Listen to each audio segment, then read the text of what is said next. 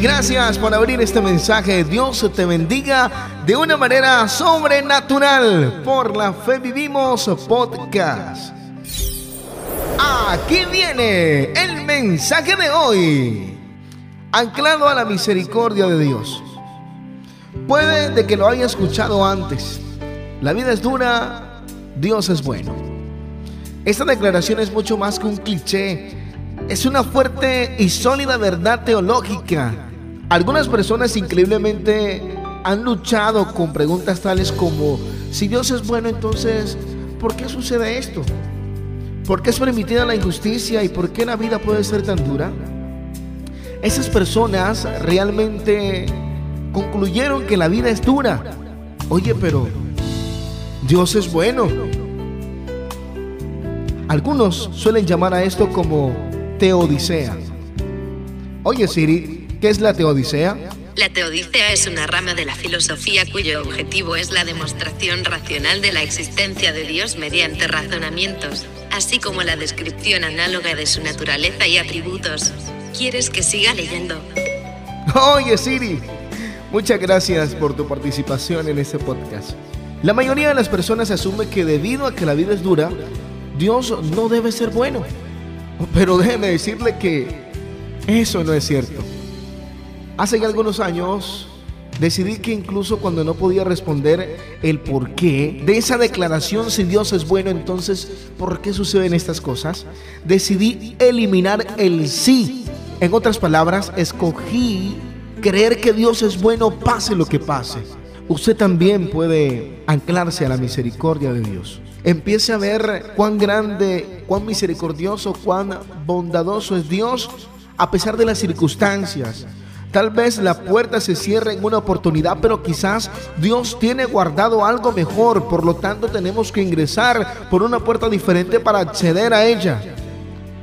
Esto ha pasado tantas veces en mi propia vida que ahora lo espero. Amén. Cuando algo no sale como deseo, me recuerda el resultado de la trayectoria de Dios y empiezo a ver la próxima oportunidad que me permitirá evidenciar el plan definitivo de Dios a través de mi proceso. Estar anclado a la bondad de Dios no siempre va a ser una cosa racional.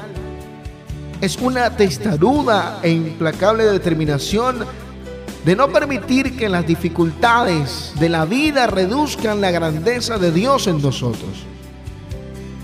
Piensa en esto. ¿Cuáles son las formas por medio de las cuales se puede recordar la misericordia de Dios a pesar de las circunstancias? Es decir, ¿cuántas veces Dios no te ha dado la mano en momentos difíciles y has salido victorioso de aquel proceso porque Dios estuvo contigo? ¿Crees que es imposible para Dios sacarte de lo que estás viviendo hoy día? Pues esa pregunta te la vas a responder tú mismo. Por ahora te hago la invitación para que juntos oremos. Amén. Dios, gracias por ayudarme a estar anclado a tu infinita misericordia. Dame hoy la fuerza para dejar de preguntarme y comenzar a ver tus favores en cada situación. En el nombre de Jesús. Amén. El libro de Romanos capítulo 8 versículo 28 dice lo siguiente, y sabemos que a los que aman a Dios a todas las cosas les ayudan a bien, esto es, a los que conforme a su propósito son llamados. Y el libro de San Juan capítulo 16 versículo 33 dice lo siguiente, estas cosas os he hablado para que en mí tengáis paz, en el mundo tendréis aflicción, pero confiad, yo he vencido al mundo. Te dejo esta corta reflexión y te invito a que utilices las herramientas tecnológicas también para buscar del Señor. Entendemos de que tal vez por las circunstancias de tu día a día, de tu ajetreo, no te quede tiempo para llevar la Biblia a tu trabajo, tal vez. Si la llevas a tu trabajo, bueno, eres un bendecido. Gloria al Señor por eso. Pero Supongamos que no puedes hacerlo y que no puedes cargar con la Biblia todo el tiempo. Pues te invito también a que por medio de tu dispositivo móvil tengas acceso a la Biblia virtual. Lo importante es mantenerse conectado con Dios constantemente.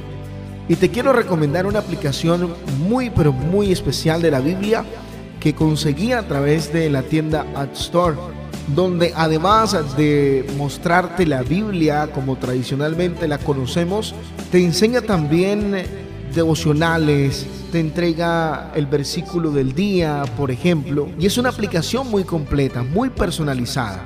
Con gusto voy a dejarte el link en la descripción de este podcast para que puedas también acceder a ella y conectarte más con el Señor. Sobre todo aquellas personas que por su tiempo, repito, no tienen la facilidad de estar todo el tiempo con la Biblia en la mano. Bueno, utilicemos también las herramientas tecnológicas para afianzarnos y buscar diariamente de Dios. De verdad que es muy interesante esta aplicación. De hecho, este mensaje que acabas de escuchar lo he sacado de un devocional que encontré aquí en esta aplicación y lo comparto con la única finalidad de convencerte de que somos nosotros los que no tenemos tiempo para Dios, pero Dios sí tiene mucho tiempo para nosotros.